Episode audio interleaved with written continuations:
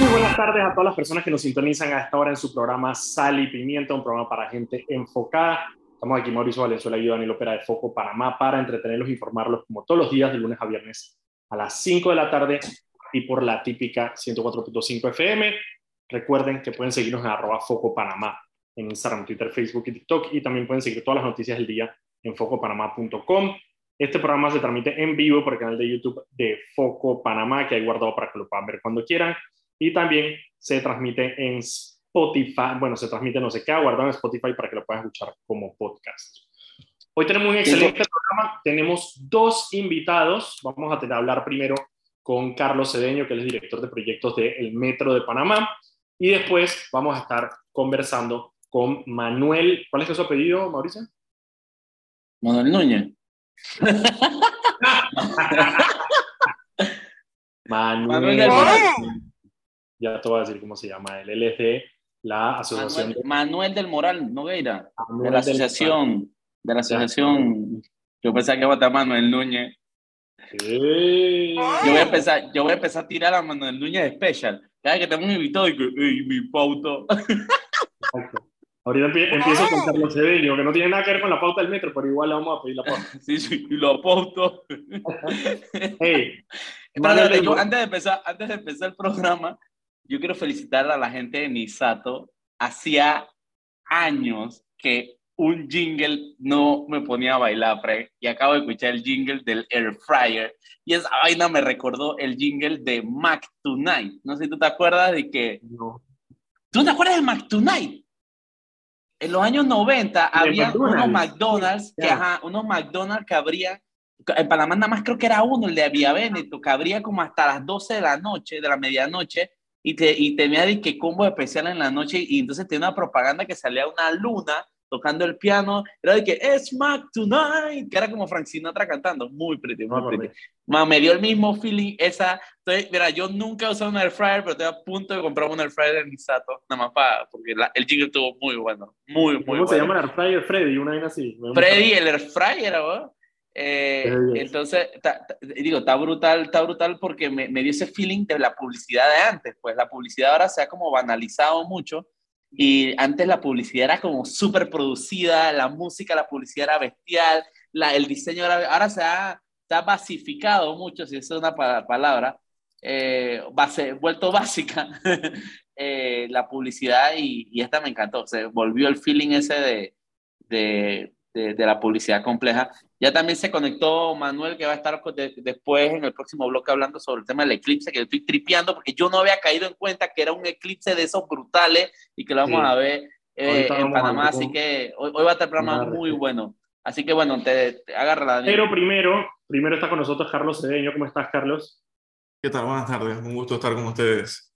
Muchísimas gracias, Carlos. La razón por la cual eh, te, te invité es porque creo que hay muchísimas preguntas, eh, más que todo curiosidades sobre el tema del túnel de eh, la línea 3 del Metro de Panamá. La primera pregunta que tengo es, ¿cómo va el tercer, el túnel? Muy bien, sobre el túnel, eh, durante la última semana de septiembre llegó a Panamá el primer, la, una de dos embarcaciones con las principales piezas de la tuneladora. Una vez llegaron las piezas al puerto, iniciamos el proceso de traslado hacia el área de Farfán, eso está en el, en el área oeste. Eh, es un proceso que nos va a llevar aproximadamente unos dos meses llevar todas las piezas a, esta zona para iniciar entonces un proceso de ensamblaje e iniciar los trabajos de, tunelación durante el segundo trimestre del año que viene. Esa, es la planificación que tenemos en este momento. Ok, y vamos bien, vamos bien con el horario, vamos bien planeado, con el, con el tiempo establecido. Tenemos varias actividades que se están desarrollando en paralelo. Estamos actualmente ejecutando el pozo de ataque, que es el sitio donde básicamente la tuneladora va a iniciar ese proceso desde el área yo juraba, este.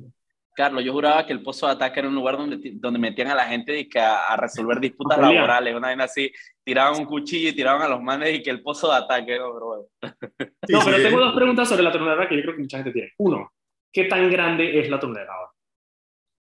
La tuneladora tiene un diámetro de 13.51 metros, 13.51 metros. Para que tengan una idea, es el doble del área de la tuneladora que de las dos tuneladoras que empleamos en la línea 1. ¿Es el doble? Es el doble del área, de la sección transversal. Por eso, es, es como dos pisos, tres pisos. Tres pisos, mejor menos, tres, no más. Correcto, sí.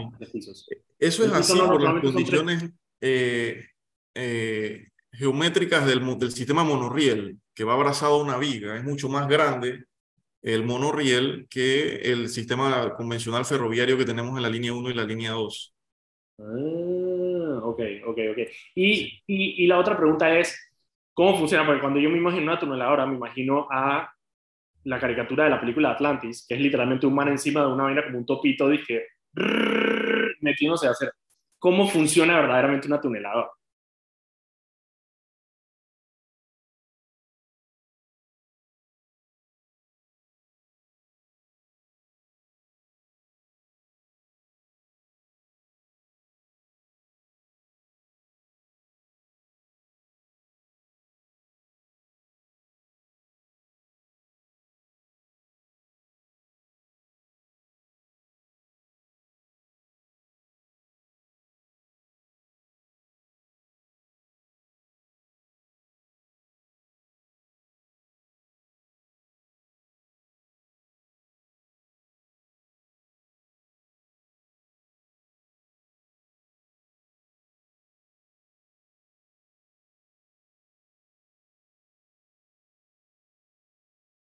Sí, e, es interesante este proceso, ¿no? Eh, esta, esta maquinaria básicamente es una fábrica en movimiento. Ok. Eh, esta máquina tiene la capacidad de realizar la excavación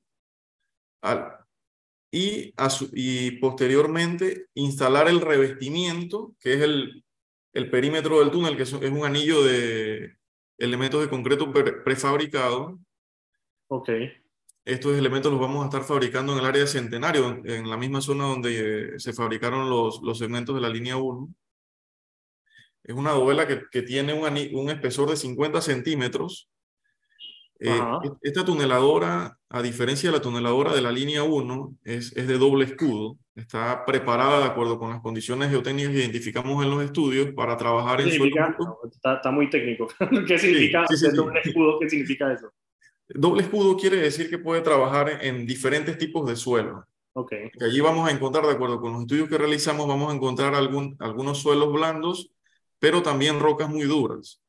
Okay. Entonces, esa tuneladora eh, tiene esas características. Adicional a eso, vamos a estar en una profundidad máxima de unos 65 metros sobre el nivel del mar. Y eso nos lleva a tener unas presiones importantes allá abajo por lo cual hemos optado por un sistema, eh, un, un, slurry, es una mezcla de, de un sistema de, de, un material que vamos a bombear allá donde está la tuneladora haciendo proceso de desbaste, para hacer una mezcla y extraer eso por un sistema de bombeo. En la línea 1, este era un sistema diferente, era un tornillo sin que sacaba todo ese material eh, por una cinta transportadora, en este caso lo vamos a hacer por un sistema de bombeo por las condiciones de presión que existen allá. Ya. Y, y, y disculpa mi ignorancia, pero ¿cómo, si tú estás por debajo del canal, bueno, primero la presión que eso genera, y ahorita te pregunto sobre eso, pero dos, ¿cómo el agua no baja al túnel? O sea, ¿cómo es, cómo es que ustedes mantienen esa, esa, por donde van trabajando, como que esa cámara sellada de tal manera para que el agua no entre? Sí, bueno, nosotros digamos que tenemos la zona del, del, cauce del canal, nosotros vamos a estar a 65 metros de profundidad eh, ya en la roca. Ok, ya no hay agua. Ya allí no existe agua por las condiciones del terreno. Sin embargo, a medida que la tuneladora va avanzando por las presiones y también la instalación del, del sistema, ella va instalando ese anillo que es el revestimiento y va bombeando un mortero detrás de la dovela que eh, queda, digamos, en contacto con el terreno y hace una función primaria de, de, impermeabilización. Después de eso también todas esas dovelas tienen unos sellos que minimizan, digamos, las condiciones. Ahí pues, habrán, digamos, algunos eh, gotas y demás filtraciones que pueden existir. Tenemos un sistema de drenaje preparado y diseñado para eso, pero en, en condiciones de seguridad plenas. Eh, yo, yo, tuve el, yo tuve el placer de cuando se construyó, o la dicha, más que placer, porque placentero no era mucho, pero yo, a mí, yo pude, yo pude eh, documentar todas las tuneladoras, la llegada, los, los, túneles, estar varios, muchas horas con, con las tuneladoras del metro y era una vaina o sea, asombrosa, literal. Algo que recuerdo muchísimo era el calor. Claro. Era una vaina, era una vaina surreal. Era como si literalmente estuvieses metido en un horno, pero era, una, era como una película así como de que las crónicas de Riddick, una vaina que Mad Max, una vaina, era esta vaina súper, era como una, como dice, una fábrica eh, súper húmedo, lleno de agua, porque la, eso va dando vueltas y rompiendo y, y, y, va inyectando agua, me imagino que como cuando le metes esas brocas de, para que no se recalienten y se rompan. Entonces, ¿saben? Es una locura, pero es una Sí, yo ahí me di cuenta de que los diminutos que somos como, ya, como personas, ¿no? Y si esta es más grande, no me lo puedo ni, ni, ni, imaginar. Yo, yo tengo una, una pregunta sobre la tuneladora, porque que mucha gente me ha hecho, eh, y también quedó, quedó esa duda con, con, las tuneladoras. Otro, no, no, te pido que me respondas por las anteriores, pero por esta. ¿Qué pasa luego, después de que se usa la tuneladora? ¿Qué pasa con ella? Sí, esta es una situación un poquito particular. Y bueno, voy a aprovechar y respondo la, la condición de línea 1, ¿no? Cuando eh, en, normalmente en estos casos, cuando haces un proceso de licitación, eh, tú licitas el alcance que tú quieras. En este caso, tú solicitas la construcción de un túnel y el contratista en su propuesta te presenta, pues, cómo él lo va a ejecutar. Al final tú lo que esperas es ejecutar un túnel. Eh, sí es importante el cómo lo va a hacer, pero los elementos que él requiera para ejecutarlo, pues son elementos que él tiene que ponderar, ah, okay. optimizarlo en su precio, ¿no? Si da un precio muy no, alto. No, no, no es que Panamá compra la tuneladora. Exactamente. Ah, ok. Es, que el contratista consigue la tuneladora y... Ah, okay, en este caso, y en este caso los del túnel son, ¿es HPH o HPH subcontrató a alguien para la elaboración del túnel? HPH es el contratista principal eh, del proyecto de la línea 3 bajo el cual nosotros hemos ejecutado una adenda para añadir estos trabajos del tramo soterrado, ¿no? Okay. Entonces, este, ellos, dentro de múltiples actividades que tienen, pues tienen una serie de subcontrataciones que realizan a diferentes empresas eh, en función de un análisis de riesgo, ¿no? Algunas actividades las ejecutan directamente, eh, otras actividades las subcontratan. Y en este caso, en el caso del túnel, ¿está subcontratado o no, no, no está claro? Bueno, en este caso, HPH está ejecutando directamente, por ejemplo, la fabricación de los segmentos de dovelas en la, en la planta de Centenario. Eh, ha adquirido la tuneladora a través de, de que es una empresa alemana de fabricación de los más altos estándares de, de construcción de tuneladoras en el mundo. Eh, la operación de la tuneladora la ha subcontratado a, a la empresa CRTG también, que es parte del alcance. Y posterior a eso vienen una serie de trabajos como la instalación de las vigas interiores, sistemas auxiliares eh, y los sistemas propios ya que tienen que ver con la seguridad del movimiento de los trenes, ¿no? Ok, ok, ok. Y la, la bueno, son las 5 y 16. Vámonos un cambio rapidito. Cuando regresemos, seguimos hablando con, con, con Carlos de la línea 3 del metro. Vamos al cambio y ya regresamos con más de Sal y Pimienta. Estamos de vuelta aquí en su programa Sal y Pimienta, un programa para gente enfocada. Vamos aquí Mauricio Valenzuela y yo, Daniel Opera de Foco Panamá. Recuerda Foco Panamá en Instagram, Twitter, Facebook y TikTok.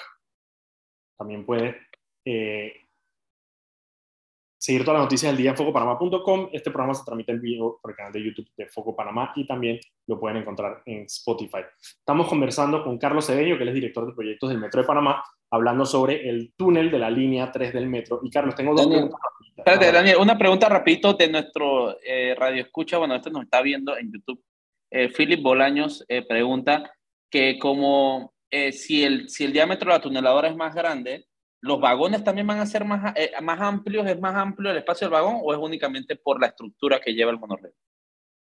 Sí, digamos que la, la diferencia principal es que como, recordarán, en, línea 1 y línea 2, los, los trenes van montados sobre rieles.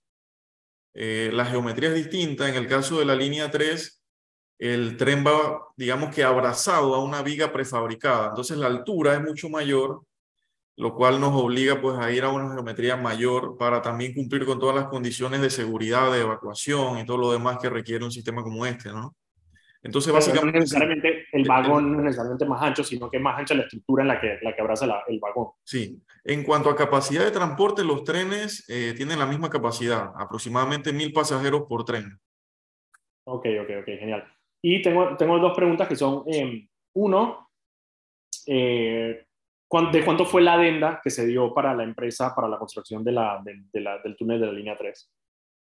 Sí, correcto. Mira, nosotros ese, tema de, la adenda, nosotros una vez que, se tomó la decisión, digamos, de separar los proyectos y demás y, con los análisis previos, nosotros establecimos un cronograma de prioridades para ir cerrando los paquetes de acuerdo con, uno, los estudios y segundo, los diseños que se iban generando. Ese proceso todavía no ha terminado, por lo cual el monto final del tramo soterrado no, no lo hemos determinado en este momento. Estamos en ese proceso de finalizar la parte de los diseños.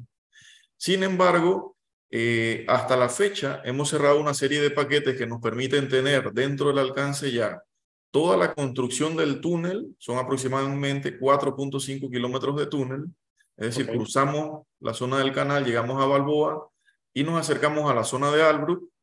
Eh, tenemos una pequeña trinchera y eh, el, el, pozo de salida también, incluyendo también el pozo de ataque, que es la, la, eh, la, infraestructura donde entra la tuneladora. Entonces, todo ese alcance aproximadamente tiene un incremento que ronda los 350 millones de dólares, incluyendo todo ese alcance. Nos hace falta todavía definir la parte de los sistemas auxiliares, la parte del sistema integral operativo que tiene que ver con la seguridad del sistema y también la conexión con la rampa del viaducto elevado de la, del tramo original. ¿no?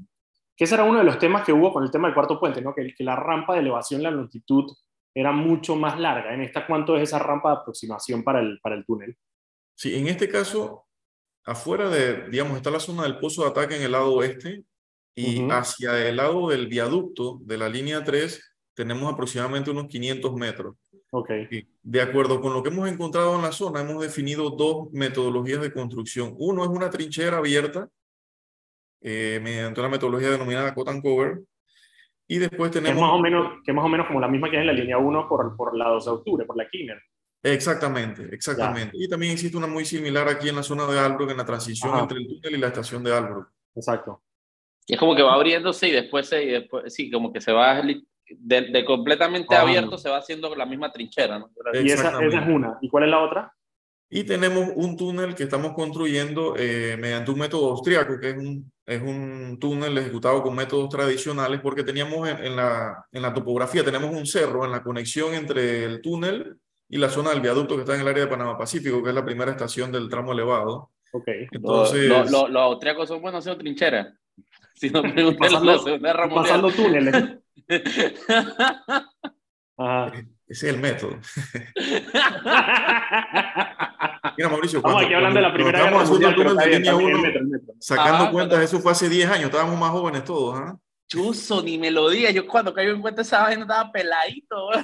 ¿El metro? Sí, claro. Obviamente. Sí, hace 10 años. Man, yo me acuerdo, yo fui cuando, cuando empezaron a hacer que el primer huequito de que nunca se me va a olvidar eh, en la Fernanda de Córdoba, la, de, la, de, la, estación ahí.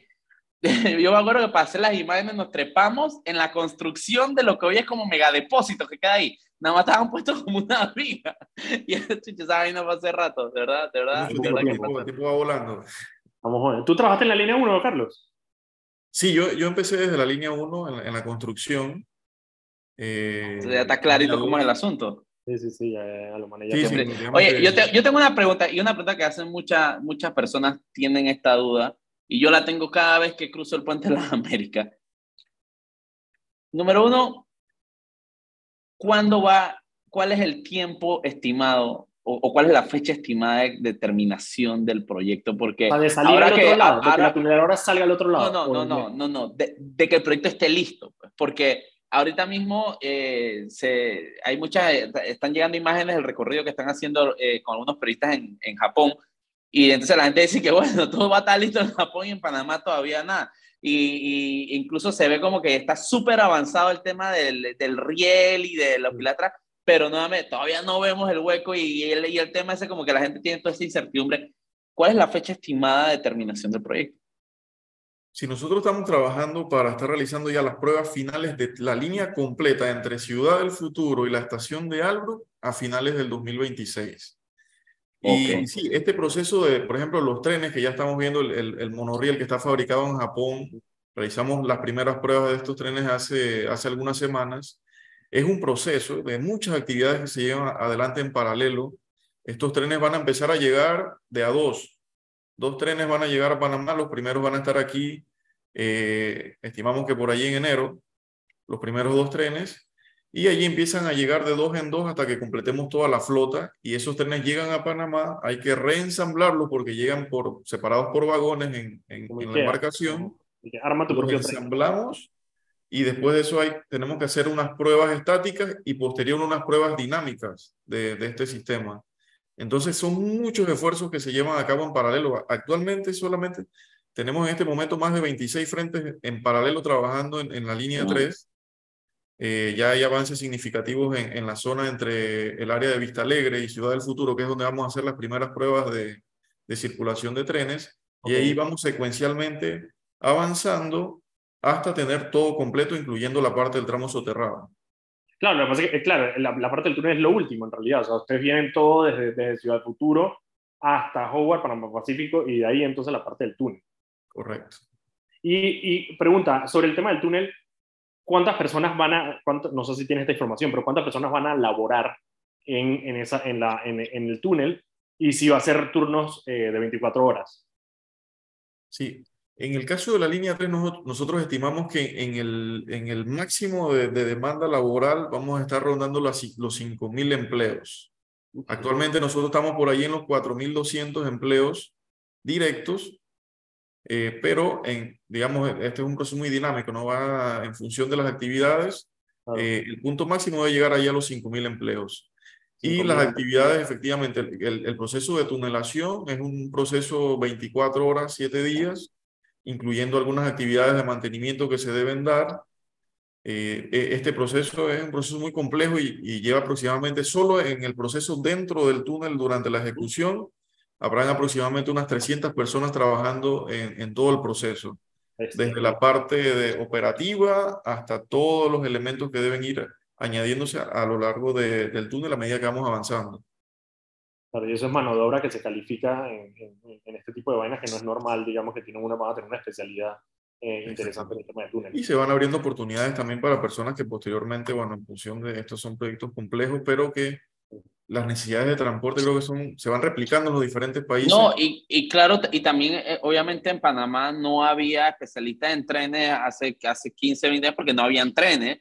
Eh, ahora ya te hay una línea 1, ya tú estás mucho, como tú dices, hace 10 años estábamos haciendo el, el, el, la línea 1 y los primeros túneles para, para, la, para, para el metro. Ahora ya se está haciendo un monorriel. Ya después cuando se haga el tren hasta Chiriquillas, ya, ya tú tienes gente que está especializada en eso, que ha estudiado eso eh, yo, yo, a mí, yo, yo, a mí, digo, la vaina es que los, lapsos de tiempo son tan grandes, o sea, eh, eh, tan largos para este tipo de proyectos. A veces la gente piensa que eso es rápido, pues, pero ¿cuánto tiempo? Por ejemplo, y que el, ferrocarril transísmico, imagínate, los tiempos que, que, demoran, que demoraban a hacer, ¿sabes? son unos lapsos de tiempo muy grandes que cuando los lees en un libro se ven cortitos, pero es mucho tiempo, ¿no? pero yo sí, a mí sí me emociona mucho ver el, el, el futuro del, del, transporte. Para mí, el tren, a mí me encantan, para mí el tren es es el mejor medio de transporte que hay porque a mí no me gusta volar.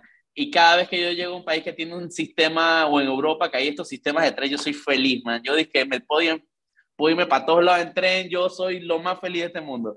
Entonces, yo sí estoy muy emocionado con eso. Voy a decir algo, yo estuve, yo estuve en Quito el año pasado, ellos están inaugurando su primera línea de tren. Ha sido un desastre, ha pasado un montón de tiempo, no han podido, bueno, pero una de las cosas, había un periodista de Quito y él le interesó mucho el modelo de Panamá porque en Quito hay toda esta vaina de si, si los ecuatorianos iban a poder administrar el proyecto. Hay como un tema un poco de desconfianza sobre sus propias capacidades. Eh, de hecho, parte de lo que ellos tuvieron que hacer es, obviamente había un poco de, ecuatorianos que habían emigrado a España, que estaban trabajando en Renfe, eh, que es la línea de transportes eh, estatal, entonces se los trajeron para trabajar en, en, en, el metro de Quito. Y una de, las, una de las cosas, él logró entrevistar a algunas de las personas del metro de Panamá, y una de las cosas que él llevó de vuelta a ese periodista a su país fue, dije, hey, mira, o sea, que hay una empresa, un país caribeño como Panamá, que yo creo que tenemos las mismas, la misma falta de autoestima sobre nuestras propias capacidades, y mira lo que ellos están pudiendo hacer con el metro. El hecho de que la línea 1 corre perfecto, estamos expandiendo ya a línea 3, ya hicimos la 2, como que todo este tema de capacidad, yo sí me siento súper feliz de la manera en que se funciona eh, el metro. Últimas preguntas. Teníamos la de la trinchera, ¿cómo entra? Cómo ah, ¿cuál es, ¿cuál es el punto exacto donde sale la boca del túnel en, en el área de, de, de Panamá, el área de Balboa? Eh, eso está justamente, eh, hay un semáforo en el área de la salida del puerto. Sí. eh, justamente a, la derecha de esa zona, digamos, si, si, si, vas doblando hacia la izquierda, como que va hacia la zona. Ah, por donde está, cerca del, cerca del, del Teatro Balboa. Sí, muy cerca, muy cerca de ahí. Al lado del Teatro Balboa que hay un edificio ahí. Ahí hay un cerro también, ¿no? Sí, pero nosotros estamos, digamos, hacia la zona de la entrada del puerto. Sí, es un poquito a la derecha, donde se parquean las mulas antes de entrar al puerto a salir, que ahí, ahí, ahí hay unos carritos de comida más buenas. Sí, sí, sí. sí y, ahí entonces, y de ahí entonces, ¿cómo conecta con Albrook? Entonces, allí termina, eh, nosotros tenemos separado en dos túneles, ¿no? Un túnel que es el que cruza bajo el canal, que tiene aproximadamente tres kilómetros, y después tenemos un kilómetro y medio más, que ya se aproxima a la zona de la estación de Albrook. Lo interesante de, de, esta conexión que vamos a hacer es que en, en esa estación de Albrook de la línea 1, eh, en paralelo, ahí a un costado, vamos a construir la estación de la línea 3. Las personas que lleguen del oeste en la mañana se bajan del, del sistema monorriel, dan unos 5 o 6 pasos, se montan en el tren de la línea 1 y ya y van al centro de la ciudad. Es brutal. ¿Y, y el, patio, el patio sería el mismo o van a tener el patio de este va a quedar en, en, en, en Panamá, en Panamá Oeste? Sí, vamos a tener, estamos ya ejecutando con un alto porcentaje de avance ya el patio de la línea 3 está en el área de Ciudad del Futuro, muy cerca de la estación. Eh, en ese sitio vamos a estar haciendo el ensamblaje de los trenes que van a llegar aquí en enero y también es donde se desarrollan las actividades de mantenimiento de este sistema. Ok, ok. O sea que todo va a ser en Panamá Oeste. Correcto. Puta, lo que es excelente porque también, bueno, es más trabajo para Panamá Oeste, ¿no? Menos plazas de trabajo que se tienen que movilizar hacia este lado. Sí. Brutal, Carlos. Muchísimas gracias por, por, por, toda la información que nos ha brindado sobre el, sobre el, sobre el, sobre el, el, túnel. Yo creo que hay muchísimas dudas todavía de cómo va a funcionar. Yo creo que es un tema extremadamente complejo. Eh, yo solamente estoy feliz de que las tuneladoras no se llaman Jasmine y Carolina. Así que estas son tuneladoras. Se llama tuneladora Panamá, ¿no? Así que se llama. Así es. Sí. Es una sola tuneladora y se llama Panamá. Qué bien, qué lindo. Correcto.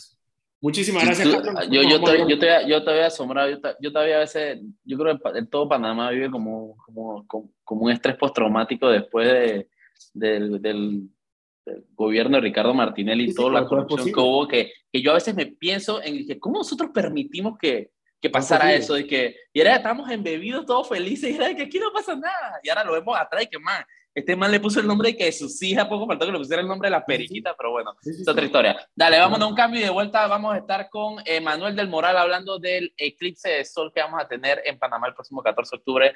Más, este es un programa lleno de ciencia y ponchera, me gusta, me gusta el programa del día de hoy. Buena forma de terminar la semana. Vamos a un cambio y regresamos en unos minutos. Saludos. En breve regresamos con...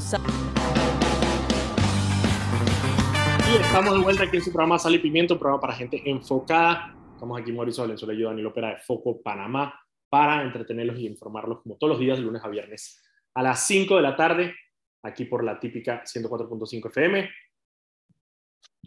Recuerda que pueden seguirnos en arroba Foco Panamá en Instagram, Twitter, Facebook y TikTok. Y también pueden seguir todas las noticias del día en focopanamá.com.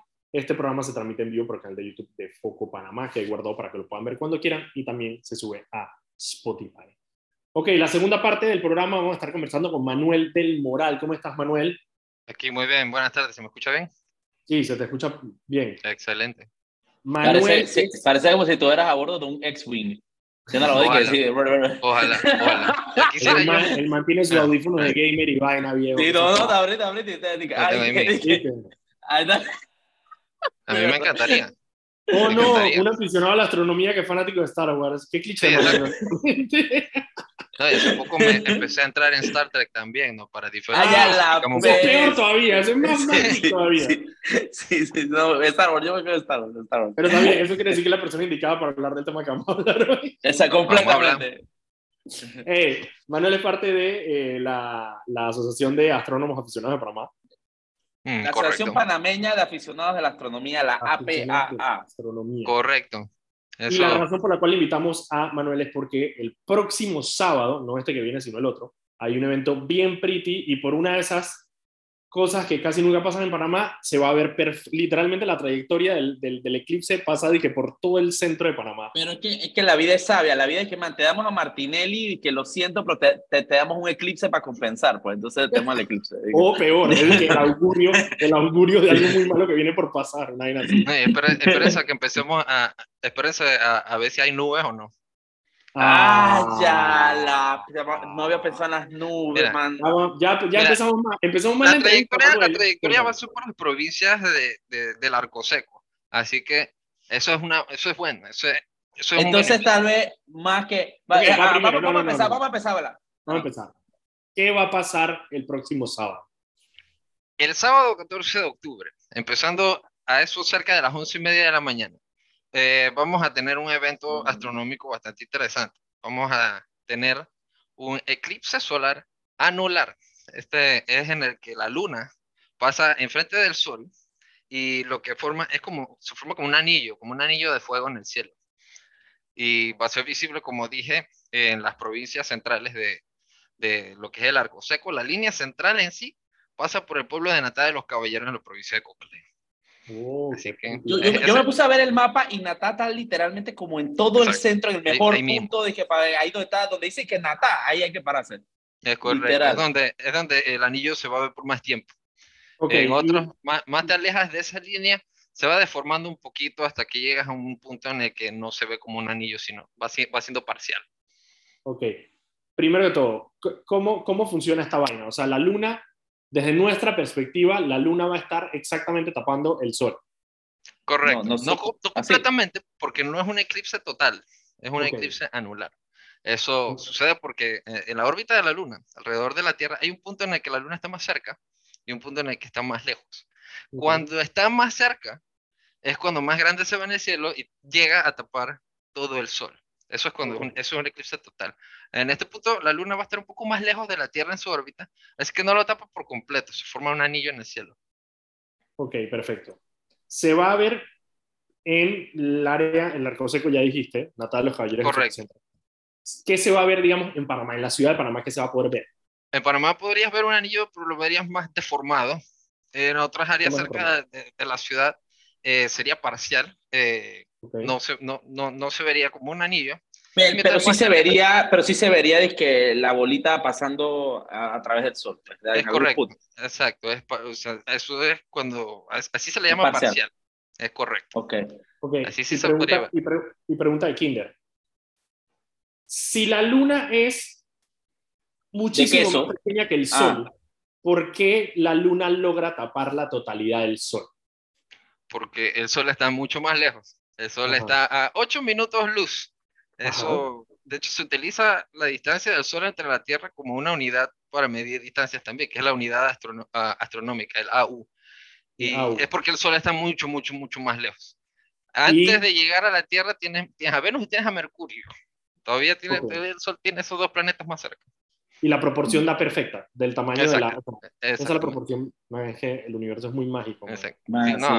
tú sabes que, para que te, para que tengas una idea, yo, yo, yo he estado últimamente, yo no, yo no tengo tele, pero yo, tengo, yo me compré que un proyectorcito de estos Samsung, que es como Smart TV, que puedes llevar a todo lado, y cometí el error de meterlo en mi cuarto. Entonces ahora estoy que viendo películas y documentales todas las noches, todas las... Y me metí en la guía de todas estas películas de, de, de así tipo interestelar. Que, no, pero hay una, hey, vi una, ahorita no me acuerdo cómo se llama. Arrival. no, no, es, es, de, es de este man, es con George Clooney, que el man queda como en una estación. No, no, él queda, él queda solo en una ah, estación. Ah, sí. Es Gravity, ¿eh? No, no es Gravity, no, no, no. No, no, no, es una que salió, no, no, hace poquito. Salió hace, salió hace poco. él queda solo en esta estación en la Antártica.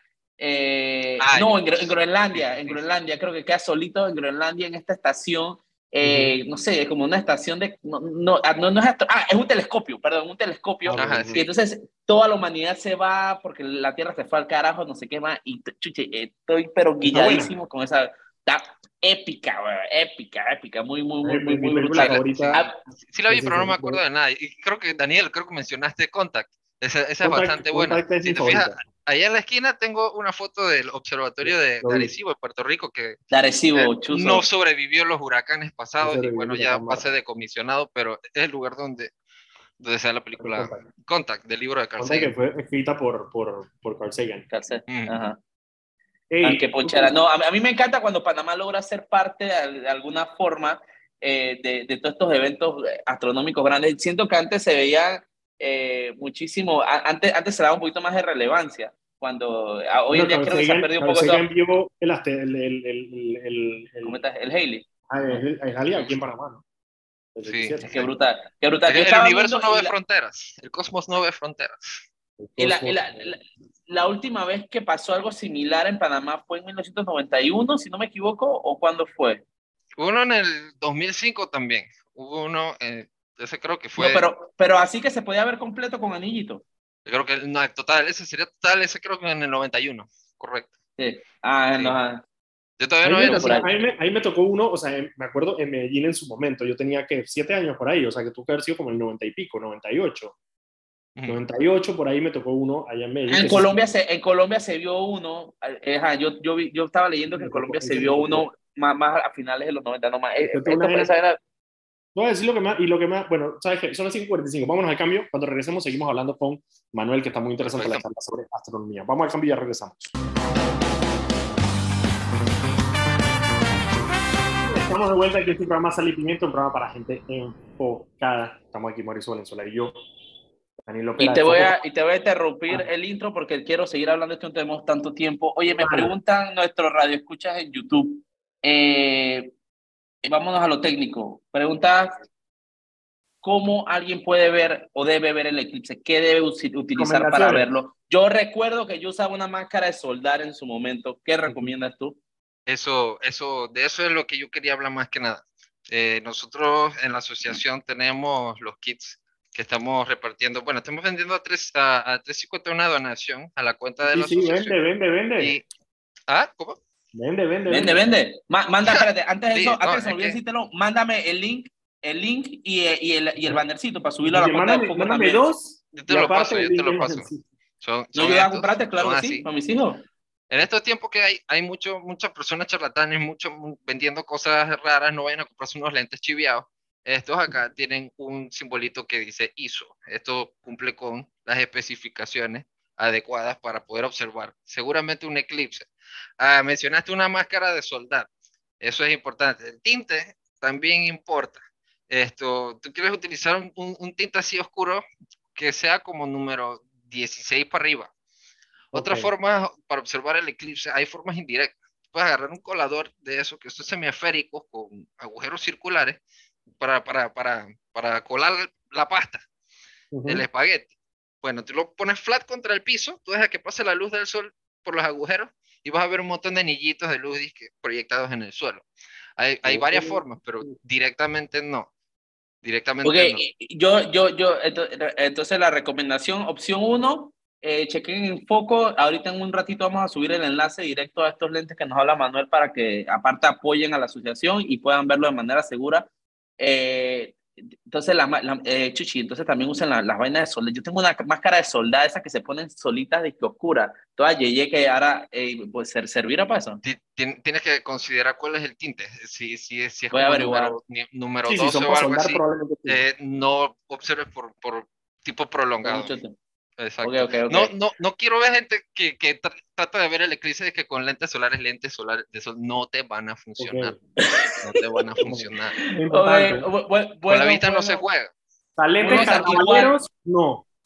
Igual para tomar foto, eh, para tomarle fotografías también existen unos filtros especiales para del diámetro del lente, porque los sensores de las cámaras también eh, se, se, pueden quemar apuntándolos directo al sol. Se los digo por experiencia, yo que he tenido decenas de cámaras, eso me pasó cuando Venus pasó frente al sol una vez, hace muchos años, y se veía la pelotita de Venus, frente Ah, yo lo, yo lo fotografié y después me falta, después se veían como 6 píxeles quemados. Sí, es correcto. Eso necesita un buen filtro, eso necesita un ah. buen filtro, porque incluso si, si, no, si tienes un telescopio, pero no estás haciendo una, una observación de fotografía, sino que estás observando visual, Imagínate el daño que la luz del sol enfocada le va a hacer a tu ojo. claro, una locura.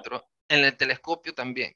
Y incluso si no vas a hacer una observación, como tú dices, que te daña el sensor, te puede derretir equipo. Esa es luz del sol enfocada. Literal, literal, literal. Eh, yo, yo, recuerdo que yo quemaba, digo, todas esas vainas de cuando uno era chiquito y era todo de que sádico, yo quemaba hormiguitas con lupa cuando estaba chiquito de lo, de lo fuerte que era. Bueno, esa es la eh, venganza. Literal. pero, es un tema serio. Es, muy importante eh, tomar en serio las observaciones solares. Siempre enfatizo eso. tú te puedes, que, tú te puedes joder la vista y, obviamente esto es una cosa que pasa cada muchísimo tiempo y es una locura verlo, pero hay que verlo de manera segura. Nos, nos escribe, eso nos lo preguntan por YouTube también, en YouTube nos escribe Chuso, el amigo chiricano capaz dice que Chiriquí siempre chifiado, de que Chiriquí, pero bueno. pero man, ustedes tienen tierras altas, hermano, ustedes tienen tierras altas, ya, confórmense con tierras altas. Entonces, ustedes tienen clima frío, acá nos morimos de calor y tenemos eclipse, así que ya. Pregunta, la, la, asociación está haciendo, va a hacer algún tipo de evento ese día en caso de que las personas quieran como que así un lugar donde eso, expliquen o digamos un poquito más didáctico. Nosotros vamos a estar presentes en Natá, vamos a estar presentes en Natá. No sé qué tan abierto va a ser el evento, eso lo, lo, lo vamos a estar diciendo eh, eh, durante la semana o, o, quizá, quizá, vaya a ser más cerrado, porque va a ser en una escuela, ¿no? Y entonces eh, va a ser más que nada como para los estudiantes, los docentes, el personal de la escuela. Ok. Eh, pero cualquier cosa... Dale las, redes, dale las redes de la asociación de todas maneras, repítelas.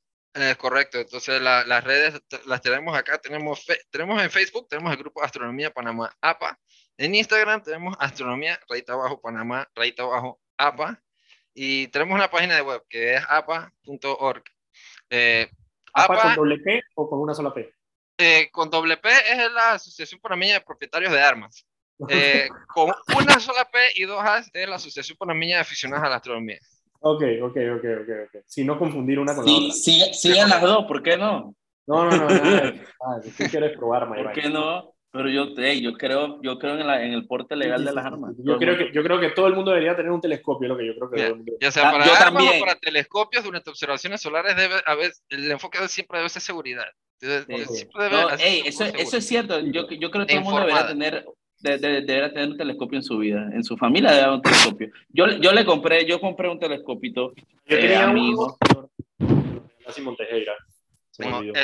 Yo uso esto más que nada. Yo Binoculares, ajá, porque eso lo tengo ah, espérate, eso, eso te iba a decir. No, no, ajá, yo te iba a decir esa vaina. Mi hermano, por ejemplo, mi hermano se compró uno de estos, eh, no sé cómo se llaman, estos, estos monoculares de, de, de bird watching, estos de que pasado. Y el mal lo usa para ver todo. Dice que la estación espacial, el 90% de las vainas, el mal.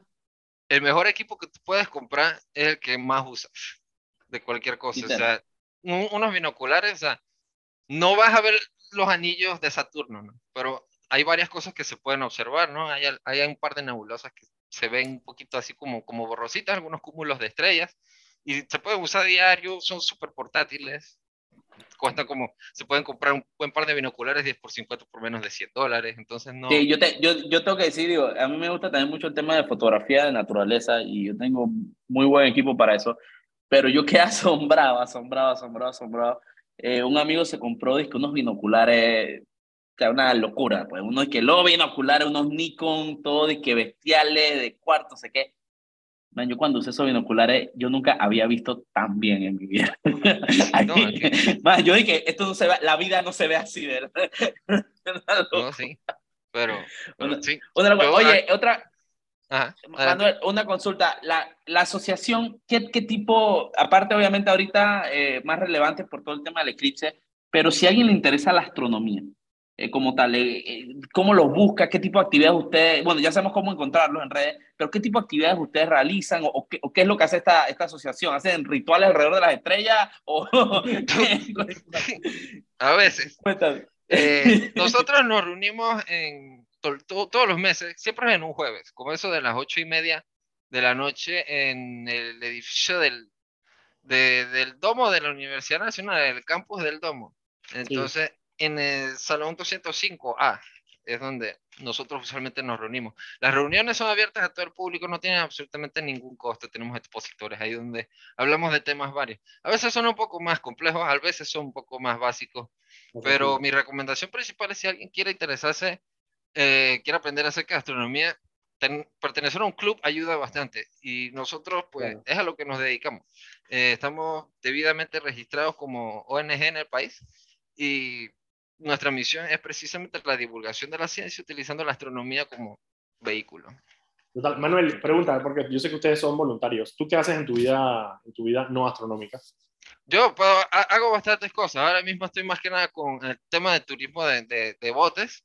Eh, en algún momento también fue piloto. En la Asociación de Astronomía hay un montón de pilotos. No sé, es algo que como les termina gustando a todos. No sé si por el tema de, de, del espacio, de, pero tenemos de todo también. Tenemos ingenieros mecánicos, tenemos mecánicos de aviones también, marinos, mercantes. Eh, cualquier persona puede unirse a la asociación. Claro, porque digo, el mar, el mar siempre está, ahora que lo pongo a ver, a mí también que me, yo siempre la paso en el, en el agua, el mar está muy relacionado a, a, los astros también, claro.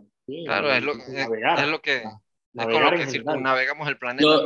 claro, yo una vez, digo, eso te iba a decir, digo, yo hoy en día estoy acostumbrado a mi GPS en el bote y a todo, todo, pero yo una vez fui, eh, conocí a un señor, un español que había cruzado en, en velero de, de, de todo el Atlántico, ¿no?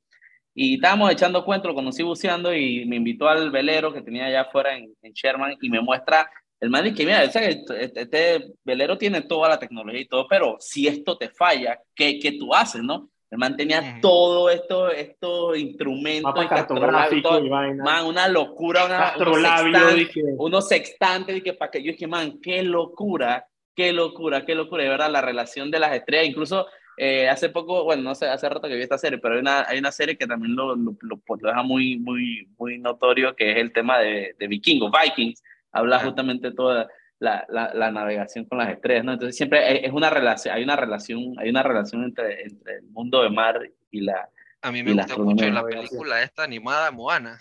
Moana, claro, los manes se por la eh, Cuando están cantando acerca de cómo cómo exploraban el mar y los, polinesios iban de isla en isla separados por grandes distancias y aparece el tipo así como con la mano extendida. Nunca vi Moana, man. Yo no he visto Moana. Todo el mundo... Y tiene que ah, y, ¿Qué, man, no, no, no la he visto por, por, nada en especial. Una de las mejores canciones. Las canciones la canción, la de... Que, que Hay dos canciones. Hay una, hay una de que no me acuerdo, la que no sé qué, no sé qué. Hay una que es el polinesio, que es el polinesio, que es la de, Norway, que es la que está ah. diciendo Manuel, que es la de ellos. todo, lo que se trata Moana es una sociedad que dejó de navegar. Ah, ya me acuerdo, mi hermano me la mostró, mi hermano me la mostró, que fue mi hermano, creo que fue él. Dije de, de, de, del el, el, bicho este grandote, dije que, que, que, es la canción esa, como que él, él, es el creador de todo, y que que deberías decir you're welcome, no sé qué, no, no me acuerdo ni cómo va la letra, pero me acuerdo. Esa es la que la canta de la roca, ese es Dwayne Johnson que la canta. Exacto, you're ah, Sí, sí, sí, sí, quiero, quiero ver, quiero ver, quiero ver esa Moana, agarra a Mateo, agarra a Olivia, lo sientas un momentito, yo feliz. Ya ellos la vieron, man, ya ellos la vieron, yo sé que no la he visto, oh, es que yo sé que no la he visto. Voy a, voy a buscarla. Manuel, muchísimas gracias por acompañarnos y por darnos tanta información sobre el tema del eclipse. Eh, ya saben, tienen que seguir a la Asociación de Astronomía. Eh, igual, nuevamente, Manuel nos va, va, a pasar el, el, el, artecito de la, para los lentes y eso, y ahí vamos a tallar a la Asociación Panameña de Astronomía. y, y, y, van, compren sus lentes, aunque no puedan ir a provincias centrales. Mira, si se van a Chorrera, a las montañas, ya van a poder verlo al menos momentáneamente bien pretty. Ya yo vi que la línea yo creo que pasa hasta cerca de mi finca. Eh, y si no, desde la ciudad igual van a poder ver algo eh, y háganlo de manera segura, compren los lentecitos, no estén haciendo la locura de que, de, no, que lo miro rapidito, no, ese miro rapidito después va a terminar y que con la, córnea, la córnea toda quemada y va. no, no jueguen con la vida. No jueguen con la vida, se lo, se lo, dice alguien que ha usado lentes toda su vida y, y, no, no es práctico. Muchísimas gracias, Manuel. Mira, le dije a Caché que, que pusiera algo relacionado, le dije que, bueno, de repente eh, el toro enamorado de la luna de, de Gaupampini, pero no sé si es muy salsa y menos típico. Se lo va a dejar a discreción de Cachete poner la canción. Pero por favor, una canción temática. Una canción temática. Muchísimas gracias. Nosotros nos vemos el lunes aquí en Sal y Pimienta. Hasta luego.